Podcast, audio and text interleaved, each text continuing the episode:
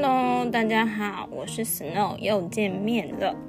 那这一集呢，其实想要做一点特别的开场，因为其实九月份刚好碰到我的生日，那再加上今天是年假后的第一个上班日，其实刚好就是因为年假期间遇到我的生日，然后我年假就跑去度了一个非常心满意足的假，那所以就是这一集开场，我想要让你们听听，就是。特别是我相信，就是有在听这 podcast 的人，可能平常都是住在就是比较是都市地区的。那想要让你们听听看，就是我去就是乡村，就是我去廉价度假的时候录的两种自然的声音这样子。那其实我本来想要用就是直接用声音开场，但是我怕可能就是会吓到你们，就是有人觉得可能。怎么一打开这 podcast 就听到奇怪声音，然后也没有人讲话，这样，所以我就做了一个简短的开场。那先让大家听一下，就是很短，两段声音加起来不到一分钟。但是就是我想邀请大家，今天这一集特别一点，就是先把心静下来之后，再来进入今天的正题。那就这个简短开场就先这样，那我们就是听完声音之后，再继续下一趴喽。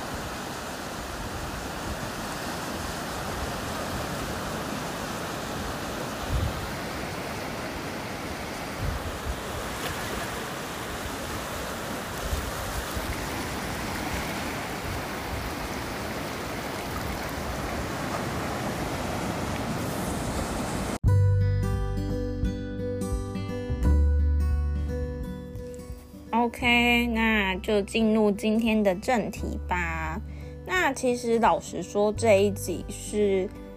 Podcast 的第六集，我个人把它视为一种中场休息，因为就是如果你们认真从第一集听到第五集，可能会发现其实其中有一个一直围绕着的主题，就是在讲老公，但是其实。我想要就是稍微花个可能一两分钟的时间讲一下，到目前为止前五集虽然讲的都是老公，但其实另外换一个角度想，另前五集其实讲的就是因为疫情三级警戒，然后被迫就是大部分的时间都待在家里，然后跟老公紧密相处。其实那就是某种程度上，那就是我在疫情三级警戒之间的生活。重心就变成是老公，那所以就是也因为这个，就是这个 podcast 就是在疫情期间还没有变成二级期间录的嘛，那所以其实当然免不了主题会一直在讲老公，对，但是其实呢前五集都在讲老公，那就从这一集开始多一点讲讲我自己，还有就是现在的我怎么会长成这样子，还有。过去的我是受到什么样的影响？那其实就是包含了原生家庭啊，包含了社会关系啊，其实很多东西可以讲。还有就是包含，因为我跟老公组成的这个小家庭，但是呃，不能否认的是，我们都受到彼此的原生家庭的影响，这样子。那所以就是从这一集开始，我想要多谈一点我自己，然后。这就其实也意味着宣告说，所谓的骂老公啊、讲老公坏话的部分就已经过去了。对，但是，但其实我还是想要澄清一下，我其实没有在骂老公，就是以我自己的角度来看，我没有在骂老公，因为其实，嗯，就是我前几集录完，然后有一些主题就会引起某些朋友的共鸣嘛，就是会来跟我回馈，但其实。嗯，就是大家知道嘛，就是其实前五集我老公虽然没有认真的听，但是其实我在我录完，然后就是免不了要回放嘛，然后剪辑啊，其实他都在旁边，他就是会听到，但是就是我老公就会听到，他只会听到，他只会觉得哦是在讲我，然后就是其实就就会会心一笑，因为他知道我讲的东西都是事实，就是我也没有渲染，然后我也没有特别说。就是嗯，就是都是他的错什么的。其实我觉得，我自己觉得我在讲老公的时候，比较是一种练习，练习说，练习把这个事件说清楚，就是发生了什么事，然后在老公的角度是怎样，我的角度是怎样。那为什么会发生冲突？其实就只是因为我们的立场跟角度不一样，而不是因为我们彼此就是，而不是因为就是谁比较。谁比较不好，或是谁的错比较多，这样子，对。那我觉得这是一个很好的练习。还有就是，我觉得其实有一个重点要强调啦，我就是从粉砖时期一直到现在 podcast 时期，就是我每次在讲老公的时候，其实某种程度上都是一种抒发。然后我也一直都会跟我老公强调说，嗯，这个抒发是为了，就是让我 为了。挽救我们的婚姻，还有让我们的婚姻可以继续，而不是你不要把这个抒发想成说我就是在针对你，对，就是这样。然后也因为其实毕竟毕竟这 podcast 是我主品嘛，就是是我自己从我的角度出发的，我也只能讲说从我的角度看到的老公是怎么怎么样，所以我没有办法就是做一个 podcast，然后讲说。从老公的角度看到的我是怎么样？对，那未来会不会有夫妻一起的 podcast？我不知道，但是至少从我的角度，就是我就只能从我的角度去整理，就是人妻这个角色给我的看见，还有就是人妻这个角色给我的学习，这样。那以上就大概是就总结一下之前讲老公的部分。那接下来就是。就真的要进入正题来聊聊我自己喽。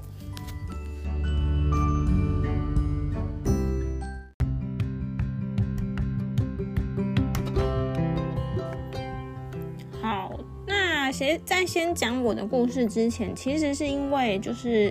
这个时间点就是今年我的生日嘛。那其实大概是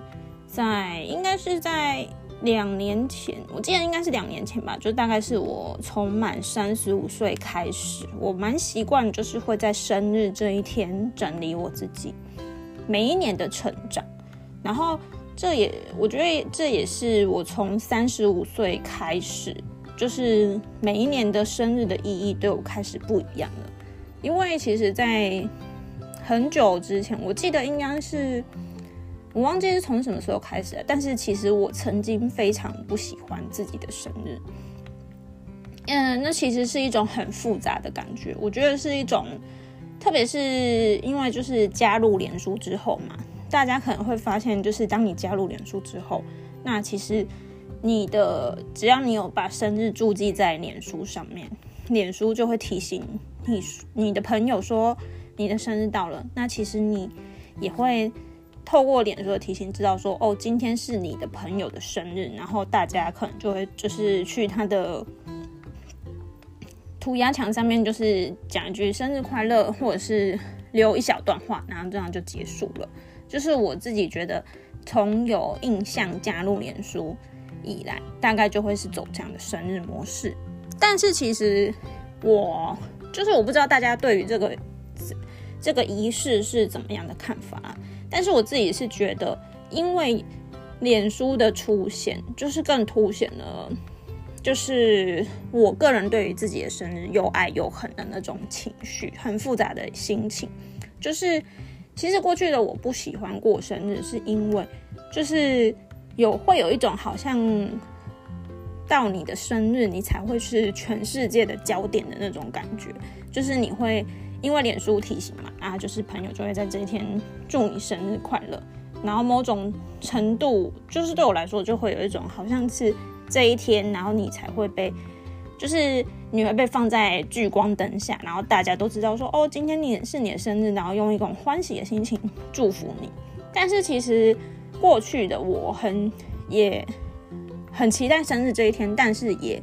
很不期待生日这一天，是因为我觉得好像就是到这一天的时候才会被人家看见你这个人，然后平可是平常的话，除非有特别约还是怎么样，就好像就是在生日以外的日子，不太会有人来关心你说，嗯，你过得怎么样，或是你最近好吗什么的，这是特别是我觉得这是。进入脸书这个虚拟的平台之后，我体会到了一种复杂的情绪，就是好像某种程度上，因为脸书，然后大家都成为连连友，然后你可以跟你平常认识的人有一种，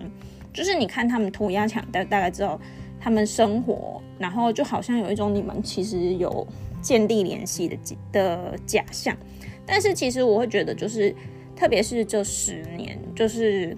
因为其实加入脸书大概也十年左右嘛，可是这十年来，我会觉得就是就这种感觉，我觉得就是其实脸书某种程度上让你觉得跟你的朋友相连，可是换一个角度来想，其实它也让你跟朋你的朋友变得疏离了。因为我觉得我自己是醒思说，自从有了脸书之后，那有多久我没有真的跟这个。朋友有实质上的联络，就是除了只是看他的涂鸦墙，然后在下面留言之外，我有没有就是听过他的声音？还是说我们可能用私讯，或者是我们就是用 Messenger 打个电话，然后彼此问候？好像会因为就是我们已经在脸书上面是连友了，然后就让我们就是很少有实质上面的连接，就会有一种哎，我看你的。脸书涂鸦墙就大概知道你最近发生什么事那种感觉，但是事实上，其实脸书我不知道大家看的时候是怎样，但是也，但是因为脸书有一种机制叫做演算法，就是你越按赞或是你越关注的贴文，脸书越会推播给你。可是其实有时候就是这就会变成，我觉得有一种社群假象，是说。因为大家可能都习惯在脸书这种社群上面表现出光鲜亮丽呀、正面啊、开心的一件事，但是就是就是假设说，哦，我今天在脸书上面 PO 了一件我心情不好的事情，或是我在脸书上面靠北抱怨，那我不知道大家看到这样的贴文会是怎样，就是有可能就是单纯按个赞，或是有就是在下面跟着一起骂。但是，但但是某种程度上，就是可能大家都会，我觉得我相信大家不是不想看到负面的东西，而是你看到别人就是在分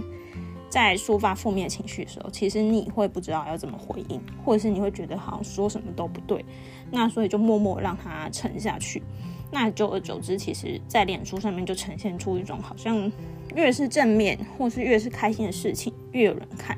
然后，可是那些负面的、不好的、失败的、挫折的，就很难去被看见，或者是他就默默的就被消失这样。对，但是其实我我觉得，特别是因为为什么会是三十五岁开始，我把我自己的生日过得不一样，还有我对于我的生日的意义开始反转。我觉得那个。三十五岁那一年，就是两年前嘛，其实就是有几个关键的事件。第一个是那一年我开始就是投入一个对我来说真正有意义的非营利组织的领域，叫做贫穷。然后那时候其实我主要是在万华那边当志工。其实那时候我的角色是实习啊，但是其实某种程度上就是志工，因为它是没有任何领薪水的嘛。那它不是一个领薪水的。专案，它只是一个，就是你免费无，就是你无偿的把你的时间跟精力投入在这里，然后某种程度上是一种对这个社会的回馈，这是非营利组织的一个定义，这样子。那还有另外一件事是，我在二零一九年，就是两年前，我也开始透过书写，因为那时候那一年我就是。因为结婚嘛，然后结婚之后有很多，就是我觉得，就是其实我觉得，就是我老公的个性从婚前到现在其实没有太大的改变，可是因为从我们的角色转换，从我从婚前是一个女朋友，然后到现在就是婚后是一个老婆，然后再加上婚姻这个制度，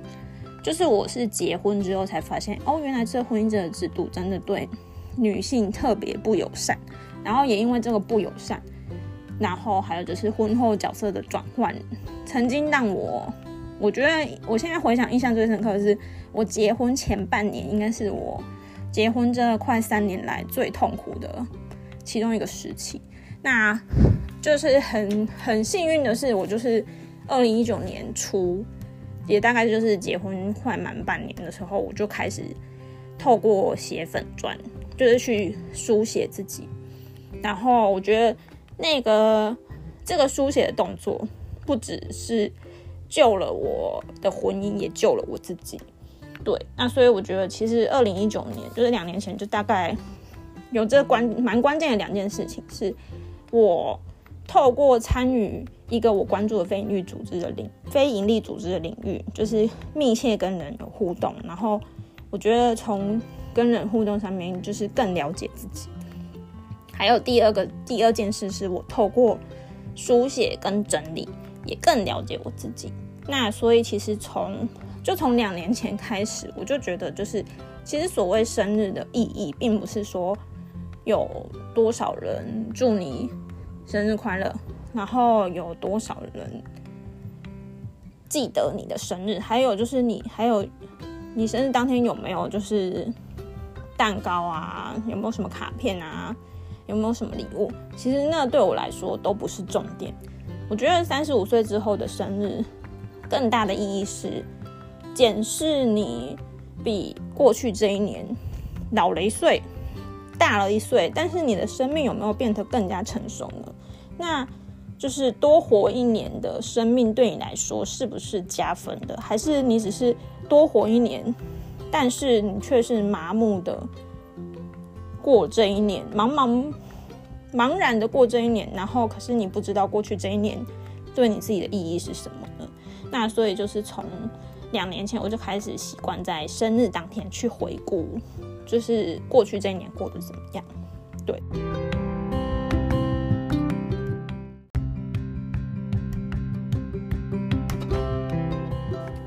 OK，那就来讲讲今年生日的故事。我觉得怎么度过不是重点啊，但是就是像我前面说的，我每年生日都会检视自己的成长嘛。那今年的生日呢，我就先讲一个故事好了。就是其实大家如果有，反正就是因为会听 podcast，大部分是现实中认识我的朋友嘛。那或者是如果你是从粉砖追到这边来的话，大概大家都多少知道。我们我的原生家庭的故事，就是我的父母关系其实并不好，但是其实他们也，就是他们也没有离婚，他们现在还是合法的夫妻关系。那只是从，就我忘，其实我忘了忘了从几岁开始啊，就是反正就是小时候就是小时候就是很习惯，就是爸妈就是为各种问题吵架嘛。那其实。特别是到了小孩长大，甚至其实我跟我哥哥还有弟弟，我们都已经各自有自己的家庭了。那甚至我哥哥跟弟弟他们都已经成为父亲了，我们还是会，我们还是会就是听爸妈在吵架。那可是最有趣的是，长大之后，就是成家之后，父母吵架。的方式已经从就小时候就是听父母吵嘛，然后小时候就是父母也没有在管说这会对小孩造成影响。那可是长大之后，父母吵架的方式就变成，其实我觉得某种程度上程某种程度上变得更加幼稚，是因为他们吵架的时候会用一种说，就是希望小孩选边站，或是希望小孩去判断说谁对谁错的那种。方式来吵架，那就是就是反正就是他们之之前是会就是抠小孩一起，然后听他们吵架，然后其实小孩在旁边就只是被晾在那边，然后爸妈就会彼此说对方的不好这样子。但是其实这几近几年来，因为就是其实前面讲的这种方式，就是特别是容易引起冲突嘛，因为就是其实就是双方谈开来吧对方的缺点讲出来，那其实就会引发更多的更多的反击，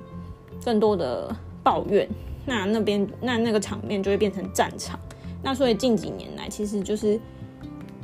一方面是因为小孩拒绝在面对这样的场面，然后也一方面是就是爸妈觉得这样这样子就是这样子的场面对他们来说并不过瘾，因为就是在这样场面，他们就势必一定要。听对方讲啊，就不能畅所欲言讲自己的困难了。所以现在，其实现在他们转换了另外一种方式，他们就会可能个别跟三个小孩讲说对方是怎样，但是其实就是会变成就是爸爸打来，比如说爸爸打来找我就只讲妈妈的不好，然后妈妈打来找我就只讲爸爸的不好，然后这种其实这种方式对他们来说，某种程度上还蛮。舒压的是因为他们就是可以畅所欲言的讲，就是对方不好的地方，然后也不会被检讨说自己有没有做好。然后还有就是因为这样子的这样子的对话，就是爸爸对小孩跟妈妈对小孩就不会有另外一方进来说，哎，这件事情才不是这样，我看到的是这样，这样就是其实这种方式，但是其实。但其实我们三个小孩应对父母这样的习惯，各自有各自不同的做法。那毕竟这一集是在讲我的生日，所以我就说说我自己的做法，还有特别是从去年到今年，我觉得我的成长吧。对，其实我觉得，就是其实今年就是很好很好笑的是，今年的生日我。今年的生日，我有跟我妈通电话，但是其实我妈通，就是反正我们就是我们我们家的我们家有一个家族群组，对，那就是在这个家族群组里面，其实我们就就是在这个群组里面，我们就维持的一种某种方某种程度上表面的和平，就是通常就是生有人生日的时候，就是会。大家就说哦，祝你生日快乐，什么什么什么的，这就是一种我们维持家庭关系的一种虚拟的连接。那特别是今年，今年生日嘛，然后因为就是我特别想要讲说，其实九月份啊，对我们对我们家来说是一个很特别的月份，是因为。原本就是我们就是以我爸妈生出来的三个小孩里面，就是九月份生日的就只有我。但是因为后来我弟生的，就是我弟的两个小孩都是九月份生的，那所以就是变成，就从此之后，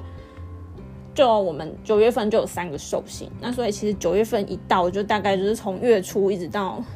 靠近月底，就会就是都还蛮频繁会有那种生日祝福的机会这样子，对。那可是其实也也因为其实近几年来，就是我弟跟我父母关系的转换，那就是我弟小孩生日的时候，特别容易引发一些事件。然后特别是今年，其实今年就是因为九月份嘛，然后在我生日之前，我九月我的生日是九月中旬过后，然后在我生日之前，就是两个侄子侄女的。那个生日是在九月上旬，那其实就因为侄子侄女的生日，就是引发了一些，就是跟我爸妈、我弟跟我爸妈之间的一些事件。对，那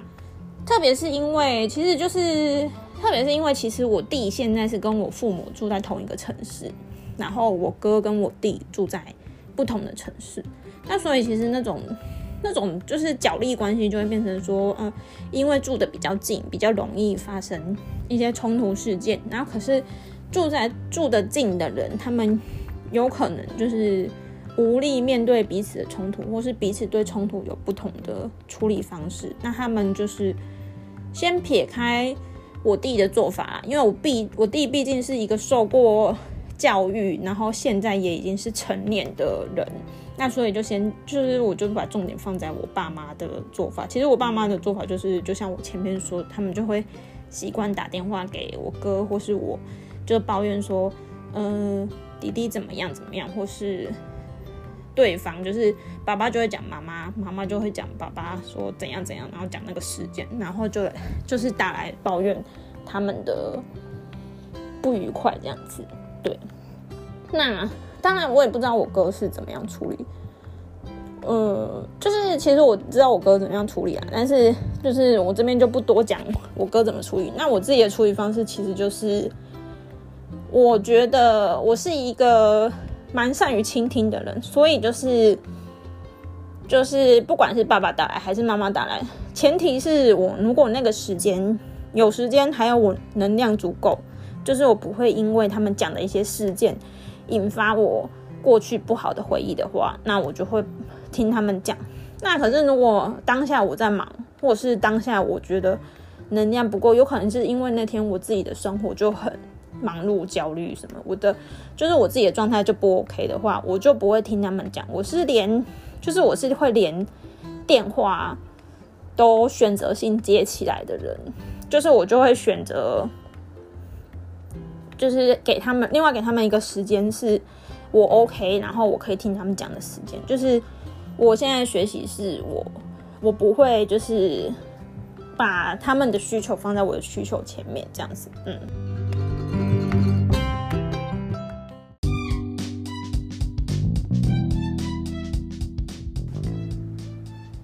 来要讲今年生日的学习，我特别想要讲去年中秋节发生的事情。那但是因为我这边会讲一个很简短的版本，是因为我去年去年的中秋节，我有用写的用文字整理我当下当时发生大概大概发生什么事，还有当时的，就是我的当时我的反应是怎么样，所以就是。我会在这一集附上我去年写的文章给你们，那所以我在这边就不会讲太多，其实就是基本上就是今年的中秋节跟去年的中秋节。今年中秋节特别有意思，是遇到我的生日嘛，我的生日在中秋连假期间。那还有去年的中秋节，其实我有回娘家，但是回娘家的时候发生了一件，就是发生一件让我很。崩溃的事情，其实就是就像我前面讲过的，就是去年的中秋节，就是发生了爸妈就是大吵的这个事件，而且就是他们选的场合就是团聚，大家团聚其实本来应该和一般家庭都会和乐融融团聚，然后开开心心的中秋节烤肉的时间，就是他们去年的中秋节，我的父母选择在中秋节烤肉的时候大吵，对，那就是翻了。过去三四十年的旧账这样子，那所以其实去年的中秋节对我来说并不是一个很愉快的回忆。那可是今年的今年的，我觉得今年的生日特别有意义。今年生日回顾特别有意义，是因为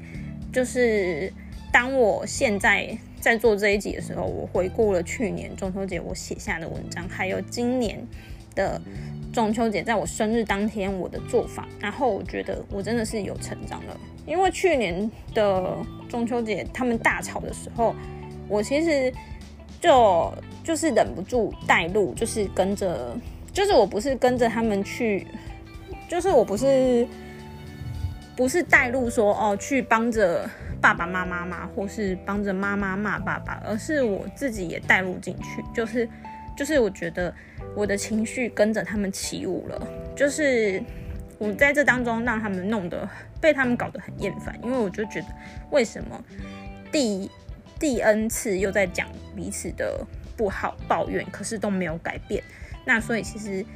就是我去年中秋节是选择对各自对爸爸妈妈抱气，就是我其实就因为就是我觉得就有点像学习他们。就有点像是学到他们不好的习惯，就是用抱怨跟暴气去解决这这个这个冲突。但是其实冷静下来之后，就发现就是你发泄情绪又有什么用？就是如果你后续的做法没有改变，那其实这个事件就只会一直重演，这个事件是不会改变的。如果这当中不管有多少人参与其中，只要有任何一个人就是都是一直，只要大家都一直采取跟过去一样的做法，那这个事件其实就不会改变。然后其实就是那个本质是不会变的，只是下次有遇到。不同的事件又会爆出来，这样子。对，那讲回来，今年我的生日，其实今年我的生日就是一早一早，我们家族群主的习惯就是在群主就大概大家噼啪就说啊，生日快乐，生日快乐。那我就是也很很就是很不失礼貌的官腔回应说哦，谢谢谢谢谢谢这样子。对，但其实就是其实就是。我我妈妈是在我生日当天，就是我们有通上电话，然后但是其实她打她打电话，我接起来的第一句话，她并不是跟我说生日快乐，而是她就跟我，她其实就是一开头就想要跟我抱怨，但是他又做了一件，其实他又做了一个很就往常会让我暴气的举动，是就是他打来想要跟我抱怨，可是他又觉他又。发现说，哎，那时候我在度假，然后我可能没时间听他讲，然后加上他，就是他有意识到说，今那一天是我的生日，所以他就说，好，不用不用讲，不用讲，然后他竟然就挂我电话，就是，对，因为他他真的挂我电话，是因为我有问他一个问题，就是他问我问题，然后。我也，他有问我在哪边，我就说我在哪里哪里，然后我们出来玩这样子，然后他就说哦好啦，不用讲了。然后，但是其实那时候我问他说，那你在哪边啊？然后你不是要出去玩嘛？因为年假前我们也有通上电话，就是他有跟我说他年假想要安排时间跟朋友出去玩这样。那所以我就当然也就问他说，那你在哪边啊？那你年假好不好玩啊什么的？结果他也他完全没有把我的。问题听进去，他就只是说好啦好啦，那就是先这样子啦，你就去玩吧，然后就挂我电话了。对，那其实就是这件这个事件哦，就是其实现在是相对情绪稳定嘛。其实，在事件当下，我也是相对情绪稳定，因为我毕竟我就是，其实我的心情就是在度假模式嘛。还有就是，其实其实那一通电话，就是就是我就是觉得，我就觉得从去年到现在，我的练习是。我只有在我能量够的时候，我才会接我爸妈的电话。如果我能量不够的话，我就是宁可让他想想到挂掉，就是我就绝对不会接起来，因为我知道，如果我能量不够的时候去接电话，那其实他们越抱怨，我就会越低落，越低潮，越低落，那我就比较容比较容易会习惯用。我过去的习惯就是吼他们，或是对他们暴气，然后希望可以制止他们就是抱怨的这件事情。可是其实这是非常，这是一个非常不好的回应，因为那只是会，就是那只会让他们情绪更没有出口，然后他们就只是把这件事情压抑在心里。对，那所以其实这是之所以今年我的生日我可以接起来我妈的电话，是因为我带。在接电话接起电话前，我就大概知道说他应该不是打来祝我生日快乐的，就一定是有什么事情发生。对，那所以其实那当下就是他挂我电话，我也就是我只是有点傻眼，可是我也不有，就是也没有到生气，然后我只是马上就打，就是打回回拨回去，然后我妈就接起来了，然后回拨回去第一件事情就跟他讲说，呃，就是我就用非常。和平，甚至我是笑着说这件事，我就说，妈妈，就是不管你现在在哪边，然后，但是刚才那通电话，你挂我电话，你知道吗？然后就是我妈有听到，但是她就沉默，然后我就继续讲说，可是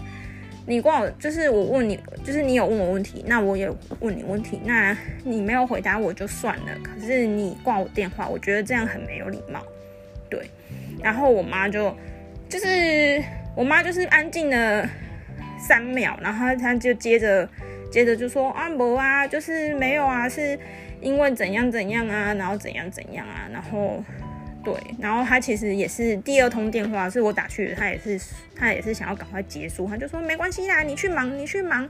没事啊没事啊，我不用担心。但其实因为我已经经历过这种回这种情景，就是太多次了，所以我完全知道说我妈现在的行为在干嘛。就是她表面上说没事，不用管她去忙，但是其实她讲的每一句话跟她的行为都是在讨拍，她都其实她其实就是用相反的，然后在就是她其实在散发一种讯息，是说，嗯，就是。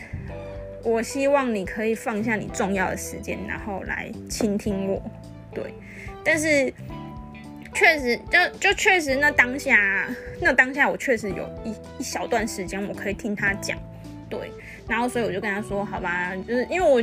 就是像可能甚至去年的我，我就会很执着说，你你为什么又在那边嘴硬、口是心非？明明就有事，你就承认有事，但是。其实我妈就是你越越跟她越叫她承认说你现在就是想要干嘛干嘛，她就是面子上面会越挂不住，她就越不承认。那所以其实今年我就也没有，就是也没有想要那么直接啦。然后我所以我今年就说，我就今年连那个一定发生什么事都省了，我就说你就说吧，我现在有空这样子。然后我妈就开始说了，就是我妈就我们就开始讲讲讲，就是反正就她就大概讲了。就我，我好像我印象中我是花了大概十分钟听我妈讲那通电话吧。然后我妈其实就大概讲的说，就是最近就是她跟她爸，她跟我爸又发生什么事，跟我弟又发生什么事，然后什么什么什么的。然后还有就是最后她的结论是，就说就是她就说，哎，她要什么，可能要搬出去啊，或是要干嘛什么的。就是反正就会，其实我我后来就发发现说，其实我妈妈跟爸爸他们就是每一次吵架，然后每次打来抱怨的电话，其实都有公式。就是像我妈妈的部分，就是她就会打来抱怨，然后就是讲一个气话，就说那我我要出去了，我不要跟他住在一起了，或者是哎我年假我不要待在家里了，我要跟他们出去玩了。但是其实你会小时候啦。应该是说，我其实被骗到，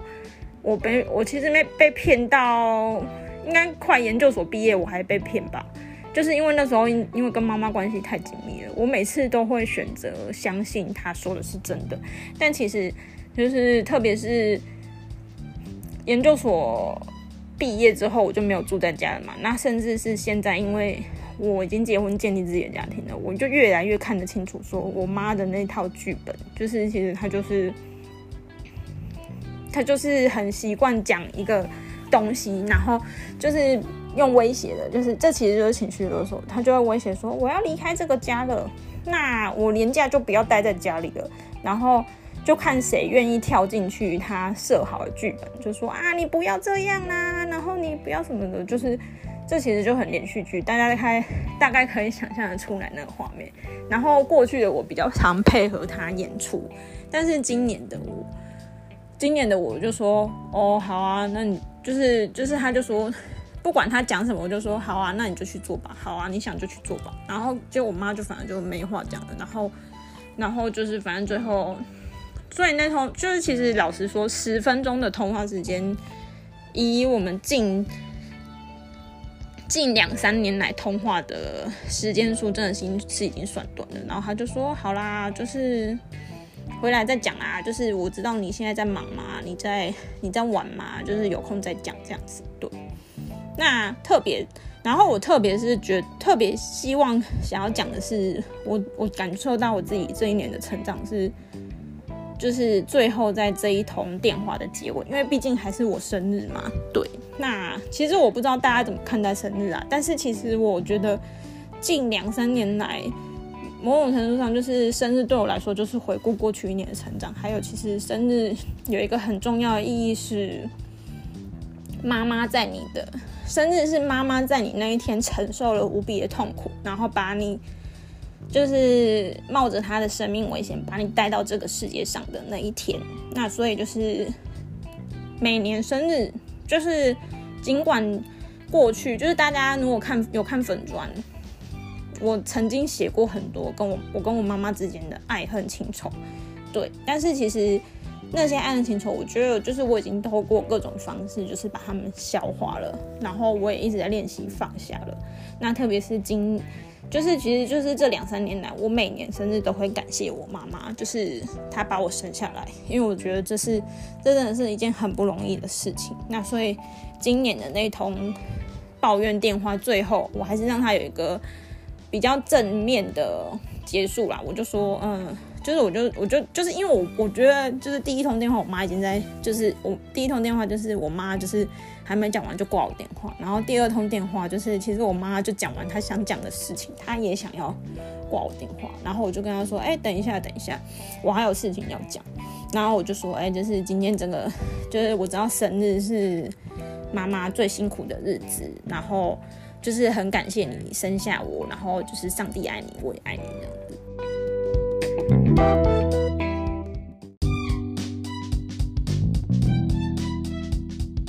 那再来就要讲到生日的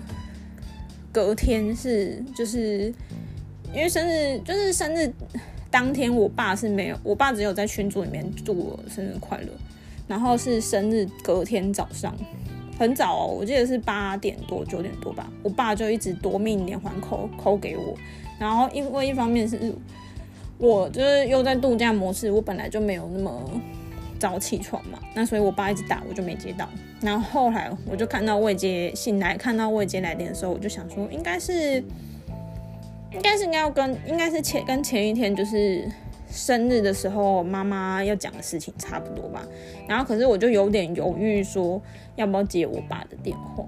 对，因为因为因为其实老实说啦，说真的就是。虽然过去还住在家里的时候，我比较容易跟妈妈有摩擦，可是特别是我结了婚，成为人妻之后，因为同同样是女性，其实我结婚结了婚之后，我会比较愿意花时间听妈妈抱怨，因为我就觉得，就是特别是其实我觉得女生本来就很需要有人倾听，其实倾听就是一种陪伴。那那还有就是，其实我我个人就是，虽然我过去住在家里的时候，觉得妈妈控制欲很强，但是其实我也不可否认，其实妈妈对这个家庭付出很多。所以其实相较于我愿意花时间听妈妈抱怨、听妈妈讲，那其实我比较不愿意把时间花在听爸爸抱怨这样子，因为其实。某种程度上，我还是就是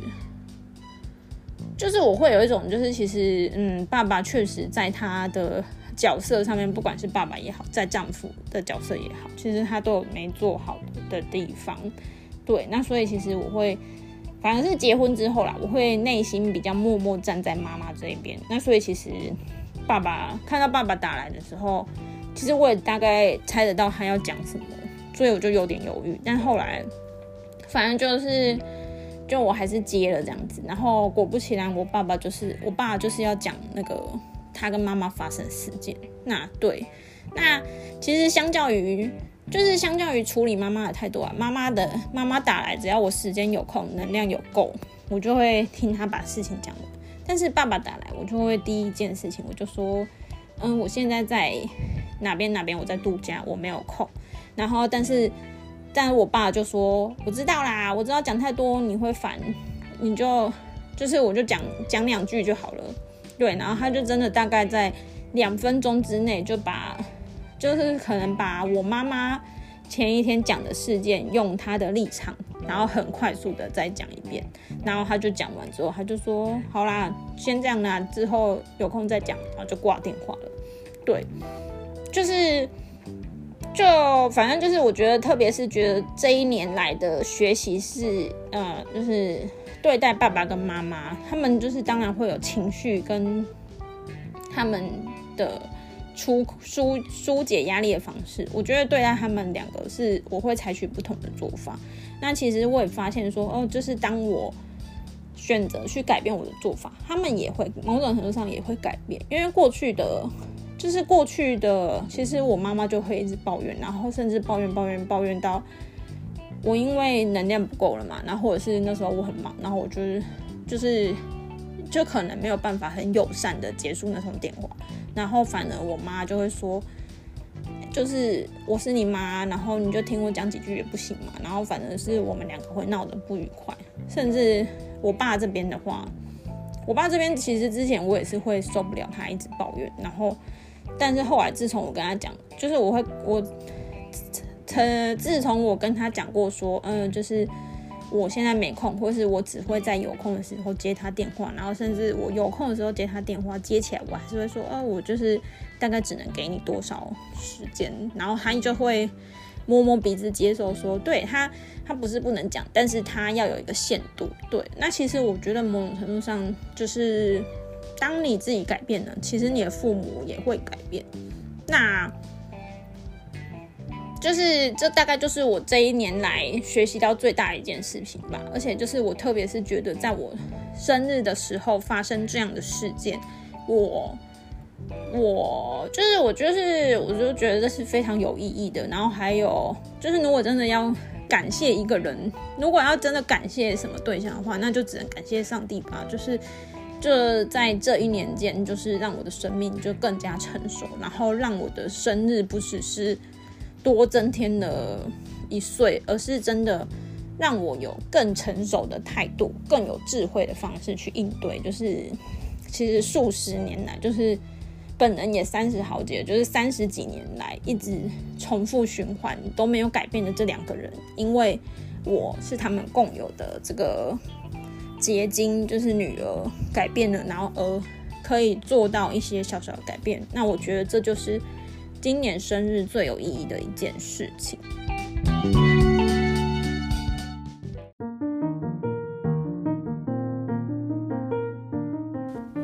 OK，所以其实这一集也不知不觉也讲了蛮久了。那最后一个部分，其实我想要讲的是，就是前面我有讲到说，就是透过互动，然后透过写作整理，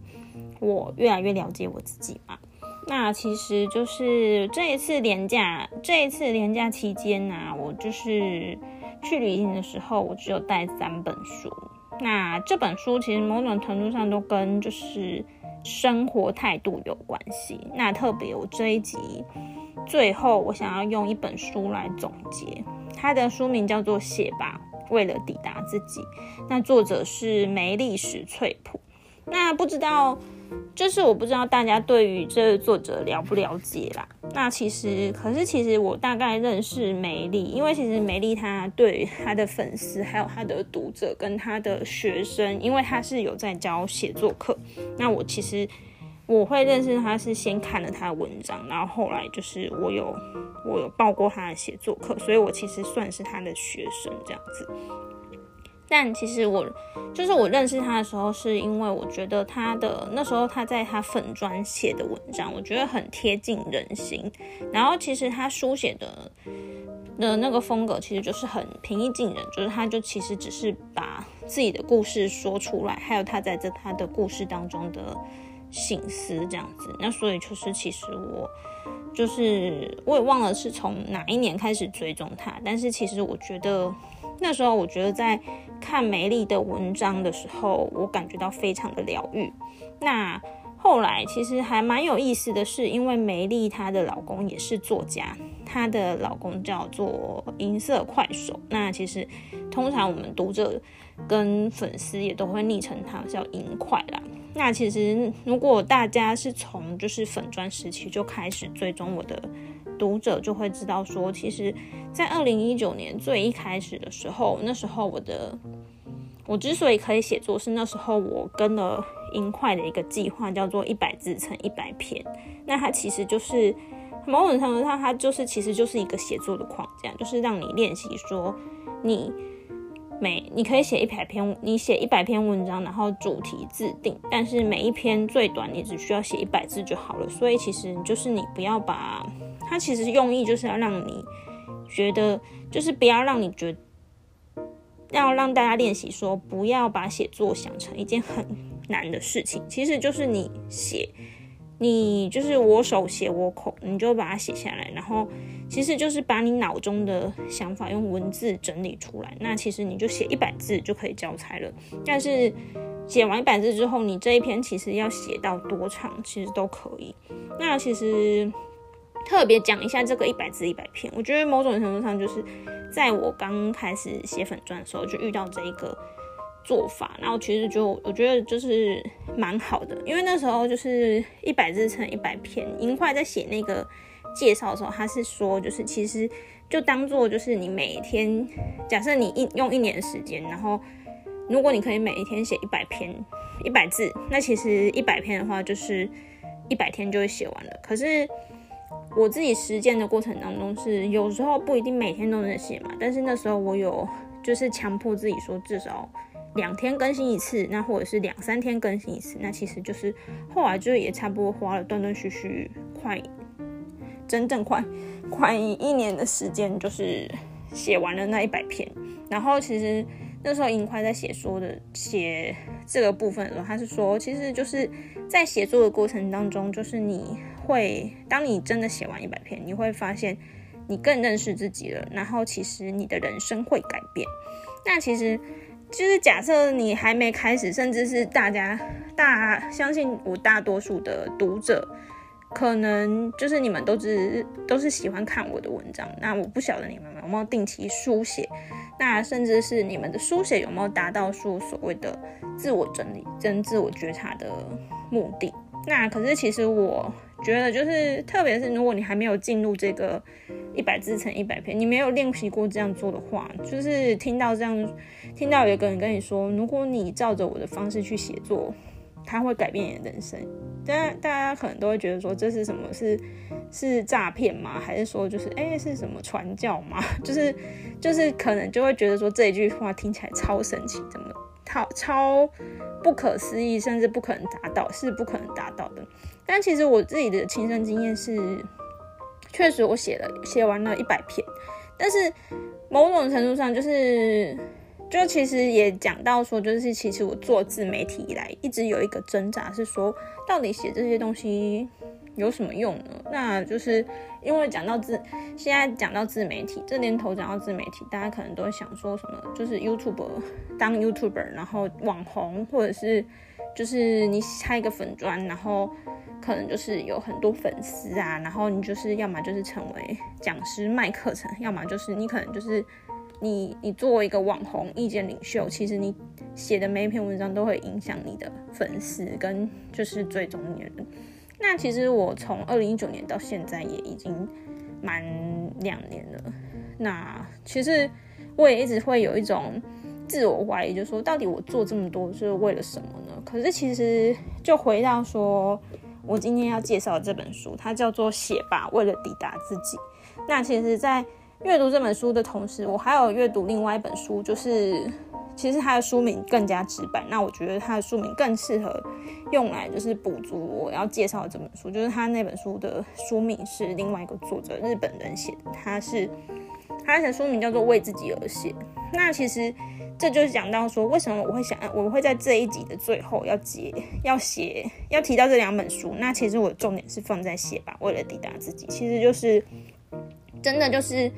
书写，其实就是一种自我整理。然后在文字透过文字整理的过程，其实你就是会了解你自己。然后其实我觉得，特别是我觉得从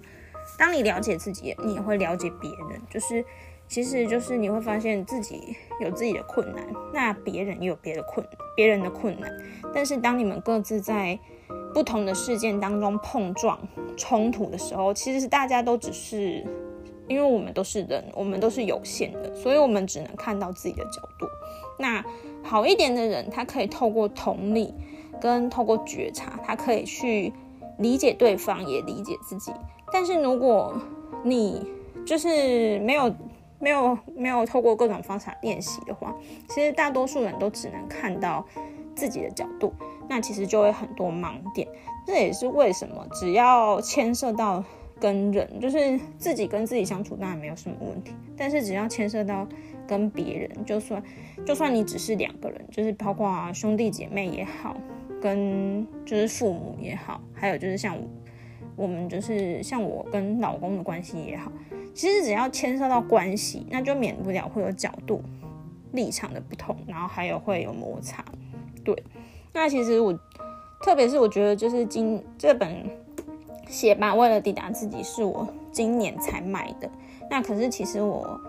跟就是我参加美丽的写作课，应该大概是应该是大概也是这两三年的事情。但是其实他的写作课我到现在还没有上完，因为其实美丽是一个很温柔的老师，他其实不会很强迫你说每一堂课要按照进度啊，也不会说哦你就是上完一堂，那要结束赶快下一堂，然后要交作业。其实他不是，他完全不是这种逼迫型的老师，他就是他觉得就是。写作就是一种整理。那其实有时候你之所以会写不出来，其实就只是因为那个各种因素。就是其实简单的来讲，就是其实就是你的心还没有准备好要整理。那这个时候，其实与其就是逼迫自己一定要写出来，一定要说出来，那不如就是先把它放在心里嘛。就是它其实就会有一个最适当的时机，就是。其实你自己会知道，说哦，你已经准备好要面对这个故事了，你已经准备好要把它写出来了，或是你准备好要把它说出来了。那当你选择要把它去说出来的时候，其实你就某种程度上你就是开始在正视这个问题。那甚至其实当你愿意把它写出来，帮你帮你愿意把它整理出来，其实就甚至就其实某种程度上你已经知道要怎么解决这个问题了。对。那这本书对我来说非常的，就是非常的宝贵。那其实我在阅读它的过程当中，我就画了超多重点，因为我就是觉得说，就是因为因为觉得可能就是其实。美丽在里面有一有用一整个完整的章节讲她自己的故事。那我其实，在读她的故事当中，我更多的发现，哎，其实就是可能我们这一代，因为我我相信，我想她应该也是七年级，就是其实我们这一代的人，就是在原生家庭可能都受过各种或大或小的伤。其实我们的故事可能是非常类似的，但是重点其实只是在于。你怎么面对你的故事？那你又怎么去在这个故事当中，你长出自己一个新的版本？就是当你如果你已经脱离了你的原生家庭，你建立了自己的家庭，你用什么样的态度去面对你自己新的家庭？对，那就是我觉得这本书就是非常的宝贵。那我其实也很推荐大家，如果你们。就是经济许可的话，就买一本吧。那如果你们真的经济不许可的话，其实我相信图书馆应该也借得到。那就是其实梅姨在里面除了分享她自己的故事，然后分享她自己对于写作的态度，她也分享了蛮多，就是很 浅显有用的，就是包括你写作要怎么写，还有一些就是写作的方法、写作的框架。那就是其实就是很推荐给大家来阅读这样子。对，那。特别是我，其实我觉得在这本书当中，就是美丽的故事对我来说最大的学习是，它其实它有讲到一部分是，就是因为原生家庭的一些，就是原生家庭的关系，曾经让他很不喜欢自己，然后但是那那个转变出来的一种心态是，他会想要证明自己是有用的，证明自己是有价值的。然后其实就会选择去迎合世界，就是这个社会的期待，还有这个社会的标准。那其实某种程度上，就是因为你不够了解自己，不够爱自己，那所以其实就变成说，就是这也某种程度上对自己造成一种压力，对。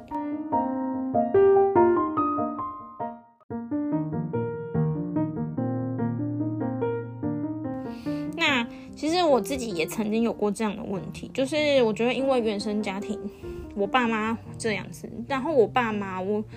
虽然现在我我已经用各种方式啊，包括我其实也跟美丽一样，就是曾经用，就是找很多书啊，找很多疗愈类的方法，想要就是解决问题，然后但是然后所以其实我现在在我已经就是相对成熟，然后我可以用就是一个更。更上帝视角的思维去看我爸妈的问题的时候，我就相信，我就我就可以理解说，其实他们确实是爱我的，可是他们表达的方式是错的。那所以其实小时候我也就是从身为一个从有印象以来就就就看着父母自己的父母吵架，然后却。每一次吵架都在重复同样问题，但是每一次吵架都没有想要离婚。然后其实我曾经也有过很深的自我怀疑，然后怀疑自己的价值啊，然后怀疑爸妈说，就是看自己的父母的婚姻，你就会觉得说，这婚姻到底什么是婚姻？那婚姻是什么？然后曾经在我的幼小的心里里面，我觉得婚姻对我来说的就是一个牢笼，因为我觉得就是我爸妈一直在陷在一个。让彼此痛苦的关系里面，可是他们却没有想要结束这样的关系。然后我曾经非常的不理解，然后我也非常不能理解，说，比如说像他们就会讲一些，就是其实你现在长大之后看来就觉得说，天哪，就是爸妈对小孩讲这种话，根本就是在小孩心里留下超大的创伤啊。比如说，就是。我爸生气的时候就会摔东西啊，然后或者是我爸其实就是吵架的时候会对我妈骂脏话。那还有就是我妈从小就一直会灌输小孩一个版本，说你爸是坏人，然后你爸是怎样。然后我自从嫁给你爸之后就变得很不幸。然后我当初可能就是才结婚一两年，我就想离婚了。我是为了你们小孩选择。为了你们三个小孩选择不离婚的，然后都是你们都是为了要把你们养大，然后才让我出不去的。其实 就是我相信我们这一代不只是我，很多人可能爸妈都是这样，然后很多人也可能听过很多就是类似的伤害性言语。但是我觉得就是特别是就是我很想要对同样是。就是我们这个七年级、七八七八年级这个世代的人讲话，是说，其实就是你看，像我现在我都已经三十几岁了，那就是其实我其实可能十年前啊，十年前我还是会有一个习惯，说就是讲讲一些事情的时候，就会习惯说，就是我爸怎样，我妈怎样，然后言下之意是意思是说，是都是我爸害的，都是我妈害的，然后都是因为我父母。怎样怎样，然后让我现在怎样怎样？可是其实就是就是这几年，特别是我觉得这两三年，就是我真的脱离我父母的影响，然后就是接触了更多人，然后其实也接触很多跟我父母年纪相近的人，然后其实我才就是真就某种程度上有点像是你陪伴了别人的父母。你才真正的了解怎么样去爱自己的父母，然后也才真正的理解说，其实他们真的曾经有他们的困难，然后而且是因为相较于我们这一代嘛，就是我个人是念到硕士毕业，然后我哥哥弟弟他们也有念到就是大专啊大学毕业，但可是像我的父母他们。两个人都只有小学毕业，他们就是在教育方面就没有人教会他们怎么样，就是面对情感、面对情感、面对沟通，然后面对冲突，还有就是没有人教会他们怎么去表达情绪。所以其实从现在的角度去看，就是就是应该是说，就是爸妈曾经给过你的伤害，已经没有办法再，就是你也没有办法再讨回来了，因为。就是回到，就算回到过去，然后爸妈其实还是会用一样的做法。可是我觉得，就是既毕竟我都已经长成三十几岁的大人了，我可以选择让我内心的那个小孩，就是我可以用现在的我的大人，现在我这个成熟的大人心态去跟我内心里面那个小孩对话，然后去跟他说，对，确实小时候你没有一个好的父母。这都是事实，但是不代表你现在不能用一个成熟大人的态度去爱你的父母。然后，那我也相信，就是还可能还有很多人，就是会觉得会站在会抱着一种心态，是说我爸妈过去就没有爱我，然后我爸妈也没有把我，就是没有让我的童年很快乐。为什么我现在要去爱他们？然后为什么要让他们现在很快乐？我相信一定会有这样的人，我也曾经有陷在这样的心态里面，但是其实我现在已经就是不会在这样的心态里面了。那我其实并没有，其实并不是我想要选择抹杀过去父母对我的那些伤害，而是我选择，就是身为一个成熟的大人，我选择原谅我的父母，然后我也选，我也选择理解我的父母。确实，他们就是。做的有做的不好的地方。可是如果换作是我，然后在他们那样的的立场里面，跟他们的状况里面，还有他们所拥有的资源里面，其实我未必可以做得更好。然后这是一件事，就是我选择忘记过去，然后向前看。然后还有另外一件事情是。我选择不要再当一个受害者，就是其实像我爸妈，我觉得我爸妈某种程度上，他们就是每一次在抱怨彼此的时候，特别是我妈，我妈就很强烈的，就是她其实就是在扮演一个受害者的角色，因为她就是所谓的受害者角色，其实就是当你在抱怨别人的时候，你就把全部的责任都推给别人，然后你否认了自己有任何。百分之一的可能性可以让这件事情不一样。可是，其实当你在扮演受害者的角色的时候，其实你就选择了。其实某种程度上，你也选择了，你把你自己的能力交给别人，然后，所以你就是在这当中，你就用一种心态催眠自己说：“对，就是这个我老公很烂，然后我小孩很坏，然后就是我我嫁来这个家庭很可怜，然后。”我婆婆也对我很差，然后我没有办任何办法可以改变，我连就是想要离开这个家，然后把小孩抛下都没办法，因为我就是无能为力，我什么都不行。然后这这这些都是曾经我小时候听过我妈跟我转述的类似的话，然后甚至到了现在，我妈已经就是六十几岁了嘛，那所以其实就是。现在现在年纪大了之后，反而我妈会有一种说啊，我过去就付出了这么多，然后好像有一种就是，哎，我过去为你们付出了这么多，然后你们欠了我很多，现在应该你们要来就是偿还我的那种心态。那我觉得，就是我觉得我不想要跟我妈一样用受害者心态去看。那所以其实。就是我，但是我其实某种程度上也知道，说我有很多地方因为受到父母的影响，就是免不了会跟他们有同样的思维、同样的做法。可是我觉得透过书写，然后包括现在透过用就是 podcast，其实这都是一种整理。那整理的过程当中，其实你会越了解自己，然后你会越看清楚自己跟父母有多。相似，可是你也越会有能力知道说自己可以用跟不同、跟父母不同的做法，然后来反转你现在的情况。对，这大概就是，其实我就是，这是我这两三年来的体悟了。然后我觉得我自己觉得是，就是假设说，先不论我有没有办法写出一本像梅丽这样子整理自己的书，可是我觉得说。其实，如果你们就是对自己的情